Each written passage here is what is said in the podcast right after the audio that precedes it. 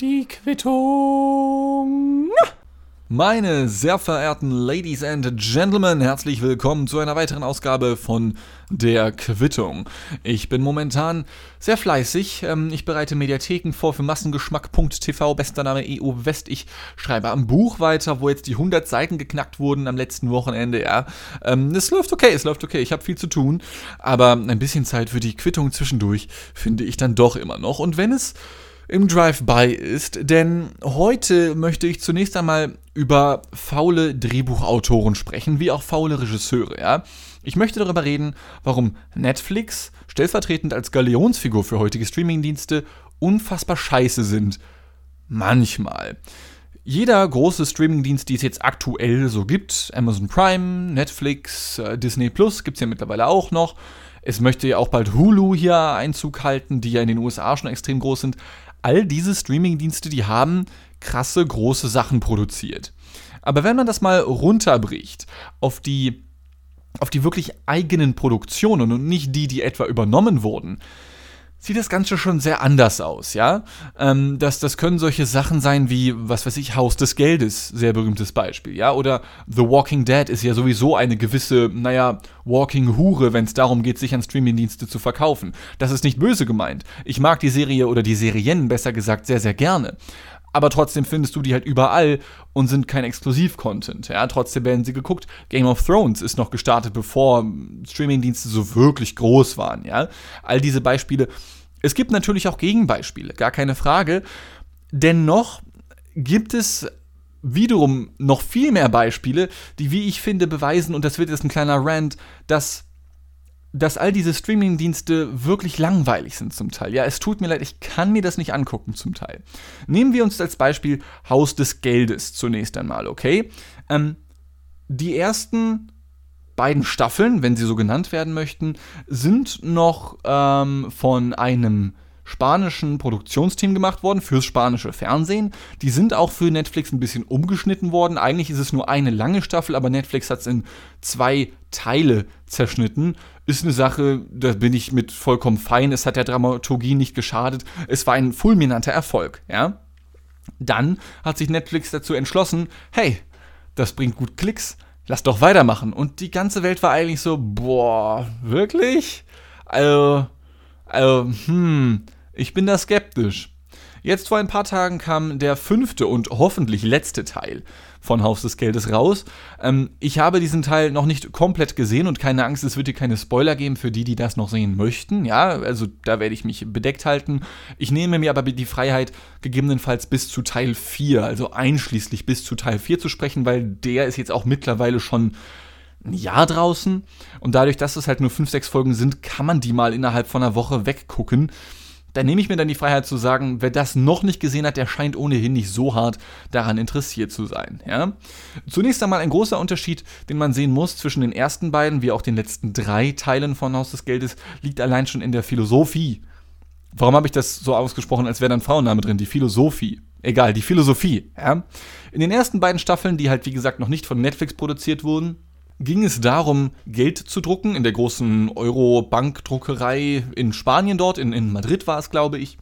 Und somit der Obrigkeit den Mittelfinger zu zeigen. Zu sagen, yo, Freunde, wir sind allesamt ähm, Anarcho, Sozialisten oder wie auch immer diese Bewegung dort genannt wird und ähm, haben da keinen Bock mehr drauf. Wir möchten nicht mehr kapitalistisch sein, wir wollen die Wirtschaft umwerfen. Man muss dazu wissen, dass es in Spanien, vor allem in der Region Barcelona, ähm, Hauptstadt von Katalonien, die ja sowieso immer wieder mal Unabhängigkeitsbestrebungen hat, da gibt es sehr, sehr viele Anarchosyndikalisten, nennt sich das, okay? Und Anarchosyndikalismus ist eine politphilosophische Richtung, die sagt, wir alle finden uns zusammen in kleineren Gruppen, so wie Bundesländern zum Beispiel, oder eben dem Mini-Staat im Staat Katalonien, der ja zu Spanien gehört, machen unser eigenes Ding haben noch mit anderen zu tun, aber wir kümmern uns nur um das, was es bei uns gibt. Natürlich kann man auch handeln und so, gar keine Frage, aber es gibt keinen zentralen Staat mehr, wie das eben in vielen Staaten heutzutage der Fall ist. Das kann man gut finden, das kann man schlecht finden. Ich sehe in beiden Teilen, in beiden Richtungen Vor- und Nachteile. Ja, ich möchte da jetzt gar nicht so sehr ins Detail gehen. Aber dementsprechend hat vor allem der Nordosten Spaniens, wo eben Katalonien liegt, eine sehr lange Tradition, was so links-anarchische Ideen angeht. Es sei noch dazu gesagt, Anarchismus ist nicht gleichzusetzen mit Chaos und du machst, was du willst. Anarchismus hat schon noch eigene Denkstrukturen etc. pp. Aber wie gesagt, wir müssen da jetzt nicht zu sehr ins Detail gehen, aber daher kommen so die Ideen zu sagen, yo, ähm, wir gehen nach Madrid und Madrid ist auch wiederum, was sehr wichtig zu wissen ist für die spanische Geschichte, so die Stadt der Monarchie, der Diktatur irgendwie. Ja, alles, was so konservativ ist, ist in Madrid und alles, was so modernes ist Barcelona, Katalonien irgendwie. Das ist immer so ein Zweikampf in Spanien. Und daher rührte dieser gesamte Konflikt. Ja? Das wurde stellenweise in der Serie aufgegriffen, sodass man die Winks, die kleinen Winks der Drehbuchautoren noch verstehen kann, wenn man die Geschichte von Spanien kennt. Aber die Serie funktioniert auch dann, wenn du die Hintergrundgeschichte von Spanien nicht kennst. Ja, und das haben sie gut gemacht in den ersten beiden Teilen von äh, Haus des Geldes. Aber das war halt eben nicht Netflix. Ja. Und dann kam eben Netflix und hat gesagt, jo, wir machen weiter damit. Und man dachte sich, hm, bleiben die bei dieser Philosophie irgendwie, so linksanarchistische An Anbiederungen oder sowas? Nein, natürlich nicht. Ähm, was Netflix danach geliefert hat, war einfach nur stumpfe Gewalt. Und davon gibt es irgendwie genug. Oder? Also ganz ehrlich, allein schon in der echten Welt. Gibt es davon nicht genug? Ich werde nie die Szene vergessen aus, ich glaube, es war Teil 4 von Haus des Geldes, in der ein Kontrahent, ein Antagonist, ähm, ziemlich nackend, um nicht zu sagen halb nackt, vor einigen ähm, dieser rot angezogenen Salvador Dali-Terroristen, wie sie alle heißen, Kairo, Nairobi, äh, die haben sich alle nach Städten benannt, Lissabon. Ähm, warum gibt es eigentlich nicht Salzgitter? Ist ja auch egal. Ähm, vor diesen Leuten stand dieser Typ, halbnackt wie gesagt, und hatte eine Waffe in der Hand und hat gesagt, haha, jetzt habe ich euch, ich werde das alles durchleiten an die Polizei, dann können sie euch festnehmen. Aber diese fünf, ähm, ja, ehemaligen linksanarchischen Terroristen haben halt gesagt, nee, wir haben nicht, wir haben Maschinengewehre, ja. Und jetzt muss man dazu sagen, ähm, ich glaube, die meisten Menschen wissen das, aber das ist trotzdem wichtig für mich nochmal, um das zu rekapitulieren. Fünf Maschinengewehre richten sich auf einen Typen, ja. Und dieser Typ checkt die Situation und merkt, oh krass, die haben Maschinengewehre, ich habe nur so eine kleine Pistole, ich sollte abhauen, ja. Und dann haut dieser Typ ab, also er versucht abzuhauen, er haut nach links ab, ich glaube, er läuft nach links weg und es folgt ein Kugelhagel. Und man muss dazu wissen, Maschinengewehre. Das ist jetzt nicht so was wie Pfeil und Bogen, wo du dann einmal schießt und dann, oh Scheiße, daneben, ey, Entschuldigung, hier, Bösewicht, kannst du mal fünf Minuten warten, ich muss äh, nochmal einen neuen Bogen spannen. Nee, das geht ratatatatat. Ja, das sind Maschinengewehre, die schießen schnell. Und wenn die schießen und dich treffen, dann tut das weh. Dieser Typ, dieser Antagonist allerdings, der wird nicht von einer Kugel getroffen. Ja? Und man kann natürlich sagen, ja, da haben die schlecht geschossen oder so. Ich meine, man kann natürlich ignorieren, dass die zwei Jahre auf solche ähm, Bankraubgeschichten in den ersten beiden Teilen hintrainiert haben und dementsprechend schießen können sollten, ja. Ähm, man kann versuchen, in die Richtung argumentieren, zu sagen, ja, da haben sie jetzt schlecht geschossen in dem Moment. Aber ganz ehrlich, Freunde, die Drehbuchautoren, die hatten einfach keine Ideen. Die waren einfach faul. Du hattest dieses Standoff zwischen diesen fünf in rot gekleideten Terroristen, ebenso wie diesem auch nicht unbedingt netten Antagonisten der Polizei, der da halbnackt steht und mit der, mit der Pistole auf sie zielt. Ähm, es muss jedem klar sein, der Typ muss sterben. Ja, aber nein. Er muss weiterleben, denn sonst wird die Serie noch langweiliger, ja, sonst gibt es weniger Wut, die man im Bauch verspüren kann, wenn man ähm, diesen, diesen, ja, sympathischen Menschen mit Städtenamen folgen möchte. Und deswegen darf er einfach noch nicht sterben, okay? Aber warum setzt man ihn dann dieser Situation aus, in der er fünf Maschinengewehrläufen in die Fresse guckt und das dann überlebt? So. Ich sag euch warum. Ähm, Gewalt und Faulheit. Darauf basiert Netflix zu nicht allen Teilen, aber zu großen Teilen. Es ist wirklich ähm, unfassbar. Ich, ich kann mir das wirklich teilweise nicht mehr anschauen, weil es wirklich nur noch um brachiale Gewalt geht. Und es ist auch scheißegal, was passiert. Natürlich ist es schön oder nicht schön, wenn bestimmte Personen, egal ob Antagonisten oder Protagonisten, ähm, sterben, getroffen werden, Schmerz erleiden oder etwas äh, Tolles erleben oder so etwas. Ja, da geht man vielleicht noch mit. Aber Netflix hat es eigentlich perfektioniert, jeglichen Serien die Originalität zu entziehen und zu sagen, wir machen daraus Gewalt. Ja? Und wenn halt eben die Drehbuchautoren vielleicht mal sagen würden, im Writers Room dann, ja, wenn die Serien wieder weiter entstehen, wenn neue Staffeln entstehen, hey, ähm, das ist irgendwie ziemlich stumpf. Also eigentlich müsste der Typ da sterben, dann kommt Netflix und sagt halt, ne, der stirbt nicht, das wird uns zu langweilig, ja, wir brauchen immer noch Gewalt. So. Und vielleicht tue ich da Netflix Unrecht. Vielleicht sind sogar die Drehbuchautoren mittlerweile so faul genug zu sagen, ja, der überlebt das schon. Fünf Maschinengewehrläufe, die gucken auf ihn, die schießen auf ihn und treffen alle nicht. Ja, ähm, ist schon okay, ist schon okay, ja.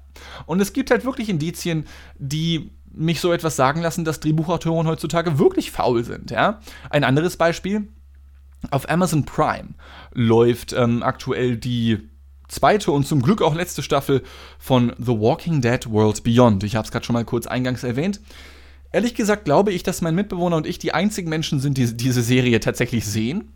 Und wenn ihr mal ins Internet geht und euch nicht die Serie anschaut, denn das solltet ihr nicht tun, sondern euch Kritiken dazu reinzieht, ähm, die können von Glück reden, dass sie von vornherein gesagt haben, wir produzieren zwei Staffeln und beenden das Ganze nach zwei Staffeln, ja? Denn so schlecht wie die erste Staffel schon gewesen ist und wie schlecht die erste Staffel auch schon abgeschnitten hat, bei Kritiken wie auch Quoten, es hätte keine zweite gegeben. Wenn sie nicht von vornherein gesagt hätten, wir produzieren gleich zwei und veröffentlichten die dann halt nacheinander, wie man das dann eben so macht, es hätte keine zweite Staffel gegeben. Weil, weil die unfassbar schlecht ist, ja. Es ist unfassbar, wie viel ich selbst auch in meinem Studium zum Thema Regie, Drehbuch etc. gelernt habe und wie wenig davon angewendet wird tatsächlich. Ja? Deswegen triggert mich das, glaube ich, auch ehrlich gesagt noch ein bisschen besonders, denn natürlich gibt es hin und wieder mal schlechte Drehbücher, egal ob bei Filmen, bei Serien, scheißegal wo, egal in welchem Genre, ja. Aber dahingehend, dass ich zwei Jahre meines Lebens damit verbracht habe, zu lernen, wie so etwas konzipiert wird und dann zu sehen, wie sehr das nicht gemacht wird, sondern einfach nur zu sehen, wie, wie das härteste Popcorn-Kino der Welt produziert wird oder die härtesten Popcorn-Serien der Welt konzipiert werden, macht mich einfach traurig. Es macht mich einfach traurig, wenn dann äh, irgendwann in der zweiten Staffel von The Walking Dead World Beyond gesagt wird, hey, wir sind hier an diesem Ort, wir müssen ausbrechen. Alles klar, lass uns einen Plan machen. Und dann denkst du dir, oh krass, okay, da kommt jetzt der Abschluss von Staffel 2, was machen die wohl für einen Plan? Dann erfolgt ein Cut und du erfährst nichts über den Plan, wie sie flüchten. Und du siehst noch für ein paar Minuten, wie sie flüchten. Und zwar über ein Minensystem, was vorher niemals angesprochen wurde. Es ist auf einmal einfach da, ja. Und dann flüchten sie halt. So, das, das ist der Wahnsinn. Das ist einfach der Wahnsinn. Wie, wie faul es einfach alles ist, ja. Und das Einzige, was tatsächlich noch schlimmer ist als solche Serien, sind dann die glorreichen Sci-Fi-Serien, die Netflix dann am laufenden Band produziert und die auch so schwerfällige Namen haben, wie ähm, Another Life oder Away. Es ist einfach nur extrem teures Füllwerk, damit Netflix sagen kann, wir haben Eigenproduktion, die aber kein Schwein guckt. Habt ihr schon von Another Life oder Away gehört? Nein? Gut so. Lasst es bleiben. Ich habe sie jetzt leider kurz erwähnen müssen für zwei, naja, schlechte Beispiele von Netflix guckt es nicht. Es lohnt sich einfach nicht. Ja, es ist verschwendete Lebenszeit. Ich habe bei, bei, ich habe bei beiden Serien für zwei, drei Folgen reingeschaut und es ist Lebenszeit, die ich nicht mehr zurückbekomme. Ja, die, die kann man nicht mal. Es gibt Serien, die guckt man so im Nebenbei weg, während man vielleicht arbeitet oder während man zockt oder so etwas. Ja, selbst dafür ist es zu schlecht. Wirklich. Und es ist leider nicht einmal insofern schlecht, dass es wieder lustig wird, denn dazu zählt fast schon The Walking Dead World Beyond, deswegen gucken mein Mitbewohner und ich das, ja. Ähm, sondern es ist einfach nur langweilig schlecht. Es ist wirklich, wirklich schlimm geworden, ganz ehrlich. Und deswegen frage ich mich, warum gibt es das? Weil die Quoten sind scheiße. Also die Produktionskosten, die kriegen die nicht wieder rein. Warum gibt es das? Es kann, also mir fällt aktuell kein anderes Beispiel ein als Füllwerk, um die Mediatheken der Streamingdienste vollzukriegen. Ja? Natürlich könnte man auch argumentieren zu sagen, okay, es gibt zum Beispiel in Deutschland die deutsche Filmförderung. Für die, die es nicht wissen, wenn man in Deutschland einen Film drehen möchte, dann kann man zu verschiedenen Filmförderungen gehen. Es gibt 14 bis 16 Stück, ich bin mir bei der Anzahl nicht ganz genau sicher gerade. Aber jedes größere Bundesland zum Beispiel hat eine eigene Filmförderung. Bayern hat eine, Baden-Württemberg, Niedersachsen, Schleswig-Holstein, Hamburg. Ähm, wie gesagt, ich weiß nicht, ob alle eins haben. Manchmal sind ja Saarland und Rheinland-Pfalz bei vielen staatlichen Angelegenheiten zusammengelegt worden. Ja. Ähm, Und wenn du dann einen Film drehen möchtest in Deutschland, dann hast du verschiedene Wege, um diesen Film finanzieren zu können. Das geht über ähm, private Finanzierungen, ja, einfach ganz normal. Du gehst zum Beispiel zu Konstantin Filmen oder ähnliches ähm, und sagst dann halt, yo, wir würden gerne den und den Film drehen und dann sagen die Jope oder Nope. Spoiler, meistens sagen sie Nope, ja. Und dann kannst du halt eben noch zum Start gehen, zu der Filmförderung auf Landesebene und eben sagen, hey yo, ich würde gerne diesen und diesen Film drehen, gebt ihr uns dafür Geld. Und dann können die Bundesländer frei darüber verfügen und sagen, pass auf, wir haben einen jährlichen Etat von 2 Millionen Euro, du könntest eine Viertelmillion kriegen, 250.000 Euro. Aber, und dann haben die Bundesländer die Möglichkeit dazu, die Filmförderung, die sie dir dann potenziell erteilen können oder sogar wollen, an bestimmte Bedingungen zu knüpfen. Das kann dann zum Beispiel sein, Bayern zum Beispiel macht es oft so, wir geben dir 250.000 für deinen Film, aber dafür werden 20% deines Filmes in Bayern gedreht. Und dann versuchen sie das quasi, und das ist dann der Clou sozusagen von staatlicher Seite zu sagen, wir geben dir das Geld, aber dafür gibst du das dann auch in der Region wieder neu aus, um die Wirtschaft weiter anzukommen, die Filmwirtschaft, aber auch, wenn man zum Beispiel in einem Restaurant einen Film dreht und es ist ein großer, ein professioneller Film, dann bekommt das Restaurant natürlich auch dafür Geld zum Beispiel. Dann bekommt das Restaurant Werbung, dann bekommt die Region Werbung, ja, versteht ihr? Das ist so der gesamte Gedankengang dahinter. Und das, das finde ich eigentlich cool. Ich muss, ich muss sagen, ähm, Deutschland ist kein Filmland. Man darf nicht vergessen, der Durchschnittsdeutsche geht einmal pro Jahr ins Kino. Ja. Ähm, also dementsprechend, deutsche Filmlandschaft ist, ne, kannst, kannst, du, kannst du vergessen. Und deswegen ähm, habe ich, ich, ich, ich mich da auch aktuell ziemlich hart rausgezogen. Aber die Idee an sich dahinter finde ich cool. Also finde ich, finde ich nicht schlecht. In der Praxis ist es nur leider so, dass meistens doch nicht so die krassen Filme bei rumkommen.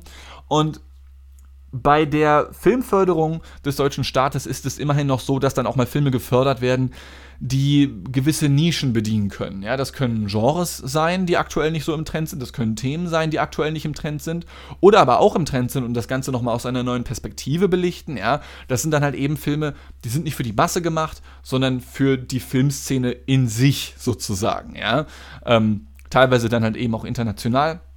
Und das kann ich verstehen.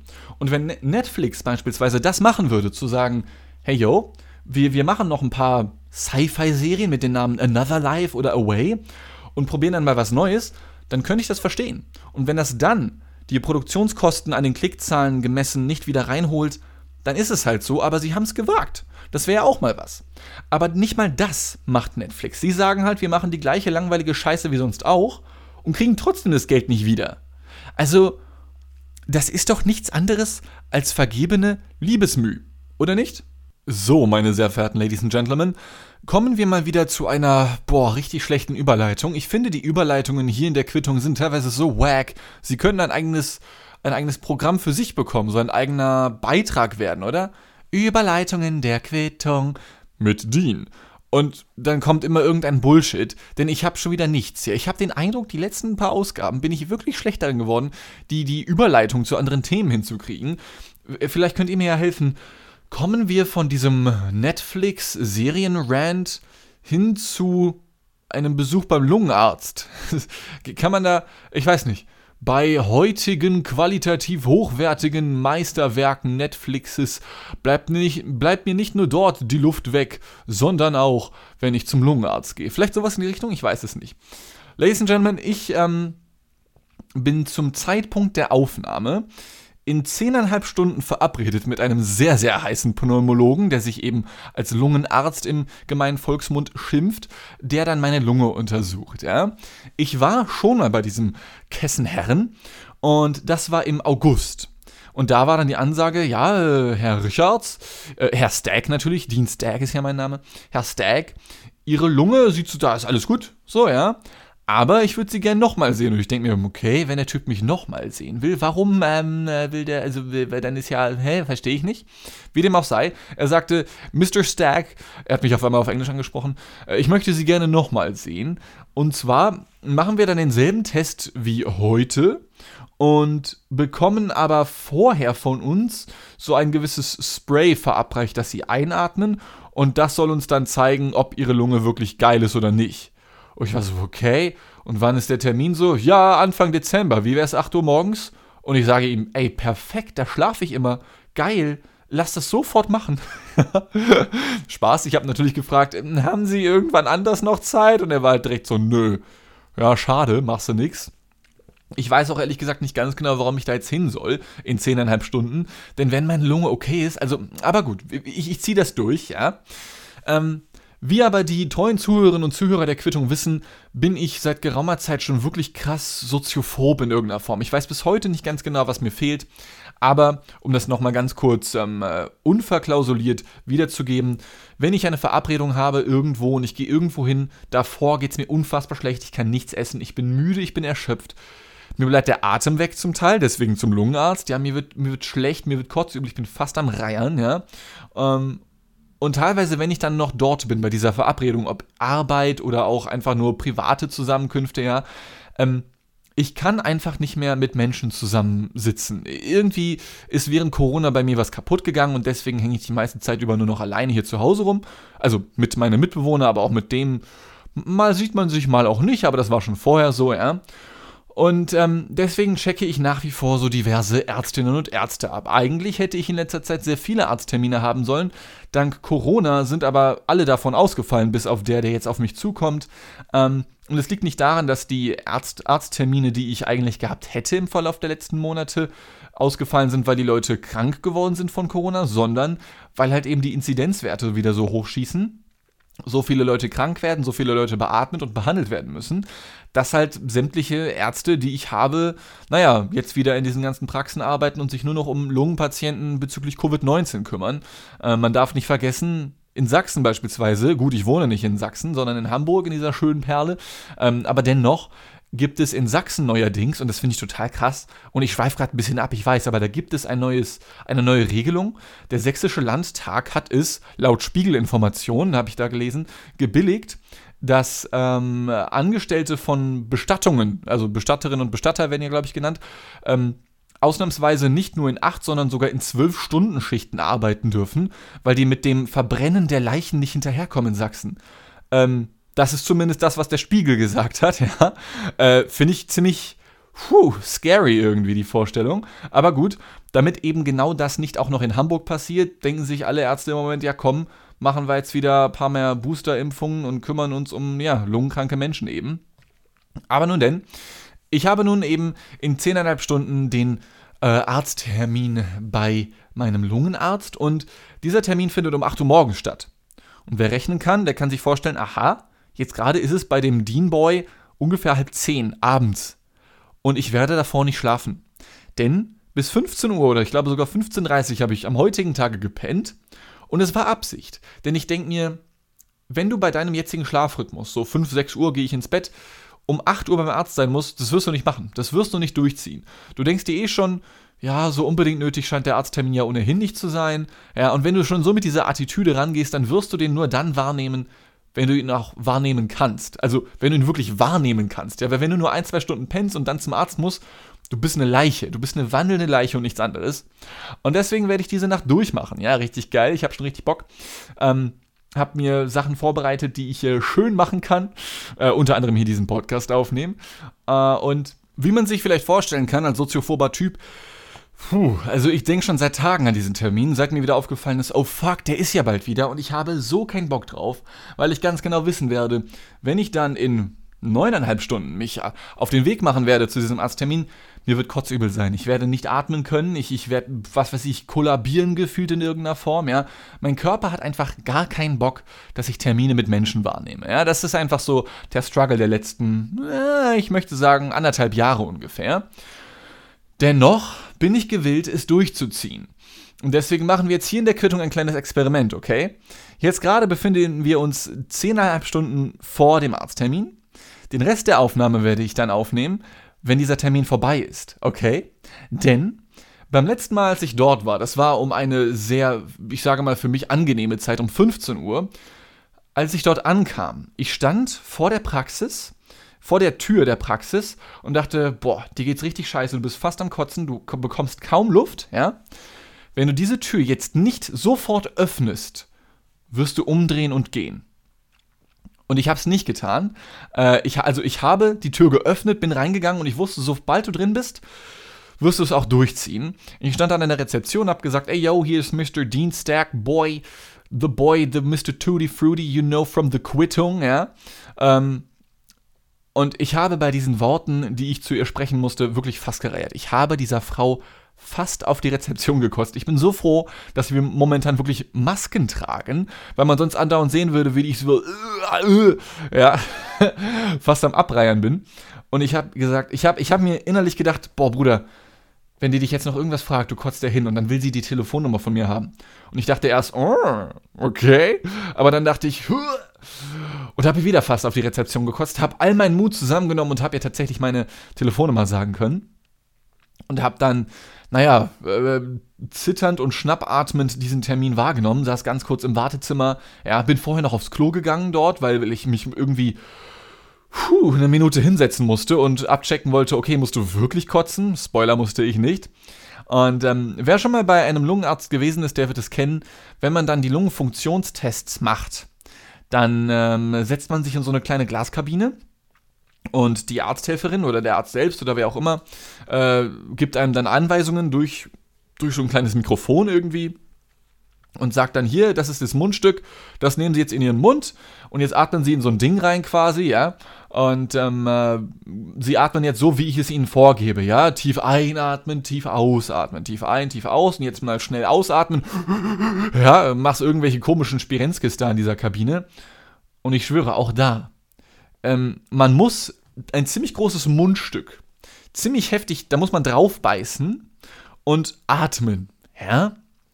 Und wenn man sowieso schon einen Würgereiz verspürt, weil man in irgendeiner Form soziophob oder gestresst ist oder sonst irgendwas, und wenn du dann auch noch was dir in deinen Rachen schieben musst, ihr könnt euch vorstellen, das ist nicht förderlich, um die eigene Umgebung von dem eigenen Abendessen fernzuhalten. ja, um das mal so zu formulieren. Und ähm, natürlich kam es, wie es kommen musste. Ich mache so ein paar Atemübungen, aber ich merke schon, oh fuck, das wird nicht gut enden. Und ich mache noch eine weitere Atemübung und denke mir, oh, du hast es fast geschafft. Aber dann habe ich mir ein bisschen in den Mund gekotzt. Ja, also ich, ich habe abgelassen von diesem Mundstück und war so, und die Arzthelferin sieht das natürlich, ah ja, machen Sie sich keinen Stress, ich habe das, Sie sind nicht der Erste, ne, das passiert manchmal irgendwie, wenn man schnell atmet, was weiß ich. Und die Frau ist super professionell damit umgegangen, weil ich meine, also, ähm, wenn sie sagt, dass es nicht zum ersten Mal vorkommt, das glaube ich ihr irgendwie auch, ja. Ähm, und es war überhaupt kein Schamgefühl mit dabei oder sowas in die Richtung. Ich konnte wenig später auch schon wieder Witze darüber machen. Aber holy shit, Freunde, das war so unfassbar widerlich. Daran musste ich euch teilhaben. Und als soziophober Fuckboy könnt ihr euch vorstellen, wie sehr ich mich auf diesen Besuch gleich in zehneinhalb Stunden freuen werde. Ähm, und wie sehr ich schon Bock drauf habe, dieser Frau wieder fast auf die Schuhe zu kotzen. Aber ob und wann und inwiefern das passiert ist, das werdet ihr, das werdet ihr in wenigen Sekunden erfahren. Ich erst in leider, naja, mittlerweile knappen 10 Stunden. Und ich, wür, ich, ich würde vorschlagen, wir hören uns dann einfach wieder, okay? Ähm, ich bin schon sehr, sehr, sehr gespannt, was ihr gleich zu hören bekommen werdet. Ich sage schon mal vom Vergangenheitsdien Tschüss und liebe Grüße, hab euch ganz doll lieb. Und dann hören wir uns ganz gleich wieder für einen, ja, wie nennt man sowas? Ähm, für einen Nachbericht. Bis gleich. Ladies and Gentlemen, ein paar Sekunden sind bei euch vergangen. Bei mir sind es einige Stunden gewesen. Der Nachbericht ist jetzt da. Wir werden heute ein bisschen Überlänge haben bei dieser Ausgabe, glaube ich. Wir sind schon bei 28,5 Minuten, aber mit Überlängen kenne ich mich aus. Hört man es mir an meiner Stimme an, möchte ich ganz kurz wissen. Ähm, ich bin jetzt seit circa 24 Stunden wach, also einen kompletten Tag, und ich habe tatsächlich die letzte Nacht durchgemacht und bin so gleich um 7.38 Uhr morgens zum Pneumologen meines Vertrauens hingedüst und war beim Arzt. Ich bin sehr stolz auf mich, habe mich direkt danach mit zwei Buttercroissants belohnt vom Bäcker. Die waren, boah, also ich frühstücke ja normalerweise nicht, ne, aber how, oh, holy shit, die waren richtig geil. Ähm, ich habe es gerade schon erwähnt, ich habe es hingeschafft, ja. Ich habe mal wieder fast gereiert und es haben auch andere Leute mitbekommen.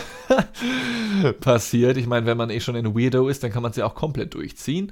Ähm, ich bin um 8 Uhr dort auf der Matte gewesen, kam direkt als erstes dran. Mir war schon kotzübel. Und ich habe es erwähnt, ich musste wieder in so eine komische Kabine rein, in so eine verglaste Kabine und da irgendwelche Atemübungen machen, ein richtig dickes Mundstück in meinen Mund nehmen und Puh, also, ähm, das, das, puh. An all die Herren, die jetzt hier zuhören, ich kann euch sagen, was das Blowen angeht, sorry, also mein Würgereiz ist am Start. Ich bin da einfach raus. Ich kann es nicht. Ich kann es nicht. Ich kann keine großen Dinge in meinen Mund nehmen. Und ich weiß, wie sich das anhört. Und ich meine es genau so, wie ihr jetzt denken mögt, ja. Das Schlimmste ist, ich wusste schon von vornherein, dass ich bei dem heutigen Besuch umso länger in dieser Kabine rumhängen dürfte, weil ich verschiedenste Übungen machen musste. Und zwar war das wie folgt. Ich setze mich in diese Kabine rein, ja, äh, und muss dann erstmal hecheln. Und danach war die Ansage, und jetzt tief ausatmen, jetzt tief einatmen, tief ausatmen, bla bla bla. Und das Mieseste ist, wenn die eh schon schlecht ist und du bist eh schon fast am Kotzen, wenn du dann in, diese, in, diesen, in dieses fette Mundstück rein atmen musst, dann wird da hin und wieder, die wird die Nase abgeklemmt und dann wird da so ein Mechanismus vorgesetzt, sodass du mit aller Kraft deines Oberkörpers dagegen pusten musst, um herauszufinden, aha, so stark oder schwach ist die Lunge des jeweiligen Menschen dort gerade drin in dieser Kabine. Und wenn dein Körper eh schon, ich sag mal, ein bisschen unterschwellig am Würgen ist und Dinge rausholen will, dann ist das Anspannen des Oberkörpers mit einem Pressen beim Mund nicht sehr hilfreich. Ja? Deswegen, ich habe mich wirklich gequält. Irgendwie eine Viertelstunde war ich in dieser Kabine drin. Ich hatte Aufstoß des Todes, mir war kotzübel. Und ich musste immer wieder irgendwelche Sprays einatmen, dann wieder diese Atemübung machen und so. Oh mein Gott, Freunde, ich habe noch nie so hart, ich weiß nicht, geatmet einfach. Ja? Das war richtig, das war richtig anstrengend. Ähm, aber egal, ich habe es durchgezogen und ich wusste es von vornherein, aber ich, ich, ich muss das einfach für mich machen. Meiner Lunge geht's gut. Ja, vielleicht sollte ich das ganz kurz erwähnen. Also da ist alles sexy. Ich habe trotzdem ein Asthma-Spray bekommen.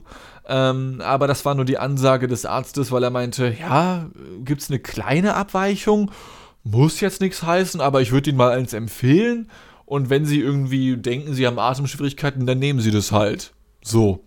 Ich habe dem Arzt auch gleich gesagt, yo, Bruder, ich habe die Nacht vorher durchgemacht. Also es könnte auch damit zusammenhängen, dass meine Lungenfunktion nicht so geil ist. Und mir war ein bisschen schlecht irgendwie. Und er meinte, ja, das kann schon mit ein. Ja, kaufen Sie mal so ein Asthma-Spray. Jetzt habe ich so ein Scheißteil für 7 Euro gekauft, ja. Das ich vermutlich niemals brauchen werde. Aber sei es drum. Äh, ich habe es durchgezogen. Das war lustig. Und ähm, jetzt wird noch, naja, durchgemacht bis zum Abend, damit ich mir meinen Schlafrhythmus wieder komplett ruinieren darf. Eine kleine Anmerkung noch zum Ende dieser Ausgabe, dann sind wir auch für heute wieder durch. Jedes Mal, wenn ich zu diesem Pneumologen, zu diesem Lungenfacharzt hingehe, muss ich mich davor wiegen und es wird außerdem noch Blutdruck und Puls gemessen, ja. Schon beim ersten Mal wurde mir gesagt, äh, Mr. Richards, sind Sie gerade Treppen gestiegen? Ich habe es, glaube ich, vorhin erst erwähnt, ja, heute früh, heute Nacht irgendwann äh, in der vorigen Aufnahme. Und ich habe gesagt, yo. Und er meinte, ah, ja, das erklärt's. Und auch heute wieder war es so, dass ich einen Rekord geknackt habe, zumindest bei der Arzthelferin, die mich da am Anfang erstmal betreut hatte ähm, und meinte, ja, Sie haben gerade einen neuen Rekord gebrochen. Und ich sag, echt? Wie, was denn? Sie meinte, ja, äh, Sie haben einen Puls von 140. Das ist, so viel hatte ich noch nie. Und ich war cool. 140. Ich habe keinen Plan, ob das viel ist, muss ich gestehen. Aber hey, ich habe den Rekord gebrochen und was ich ebenfalls noch gebrochen habe, keine Knochen, keine Angst. Ähm, äh, man muss sich auch jedes Mal am Anfang wiegen, wenn man dorthin geht. Und beim letzten Mal, das war im August, als ich dort war, wog ich 89 Kilogramm. So viel habe ich noch nie gewogen. Jetzt bin ich bei 91. Ich habe in den letzten vier Monaten nochmal zwei Kilo draufgesetzt, ja. Und ich merke das am Bauch. Ich muss manchmal schon den Knopf aufmachen, weil ich ein bisschen Bauchweh kriege. Also ich, ich, ich werde fett, so ein bisschen. Und ich finde es irgendwie cool. Also ich finde es nicht schlimm, ich finde es spannend. Was ich nur sehr schön fände von meinem Körper, wenn er das Ganze so ein bisschen verteilen würde. Weil ich habe das jetzt nur am Bauch, setzt sich das an. Und dadurch wirkt es halt wie so, kennt ihr diese Brot für die Welt Werbung mit ganz vielen Kindern aus Afrika mit diesen Wasserbäuchen? So sieht das dann aus manchmal, ja, wenn ich nicht aufpasse. Und das ist so, äh, nicht so sexy irgendwie. Also, nicht böse gemeint gegen all die Menschen in Afrika, um Gottes Willen. Ähm, aber sieht halt einfach nicht so geil aus irgendwie, ja. Und ich fände es cool von meinem Körper, wenn er das verteilen würde. Denn ich denke mir halt so, wenn ich jetzt anfange, Sport zu machen Und vielleicht wird der Bauch dann wieder weniger, aber wenn meine Gliedmaßen, wenn meine Arme und so noch weniger werden, dann sind die halt weg. Dann bin ich fucking Rayman oder sowas. Ja, dann habe ich nur noch, nur noch Hände, aber keine Arme mehr, so dünn wie die sind. Ähm, muss ich mal irgendwie was für finden. Vielleicht mache ich, ein, ein, mach ich einfach nur jeden Tag 50 Sit-Ups und nichts anderes. Könnte das klappen? Kann man das so trainieren, dass dann nur am Bauch das Fett verschwindet? Das finden wir später heraus. Das finden wir beim nächsten Mal heraus, Ladies and Gentlemen. Ähm, das war jetzt eine kleine überlange Ausgabe der Quittung. Das war auch nicht so geplant, aber fand ich trotzdem ganz lustig eigentlich. Vielleicht hat es euch ja auch, auch gefallen. Es würde mich sehr äh, freuen, wenn es euch gefallen hat. Ich hoffe das sehr. Ähm, äh, vielen Dank an alle Menschen fürs Zuhören. Bleibt gerne dran, wenn ihr mehr erfahren wollt über das Buch, an dem ich gerade schreibe, ja, wo ich mittlerweile bei, ich glaube, 120 Seiten bin oder ich habe es vergessen, ehrlich gesagt, aber relativ weit durch bin schon, ja. Ähm, und bei weiteren Ausgaben von der Quittung und bei Twitch und bei Instagram und bei weiß ich nicht sonst noch wo, ja. Und ich sage bis zum nächsten Mal, hab euch lieb. Vielen Dank an alle für äh, für, für euch, für, fürs Zuhören einfach. Ja, die Klickzahlen, die steigen immer noch sehr, sehr hart momentan. Das freut mich wirklich sehr. Und ich sage Howdy Gaudi, Tschüsseldorf, Buongiorno, John Porno und Tschüss.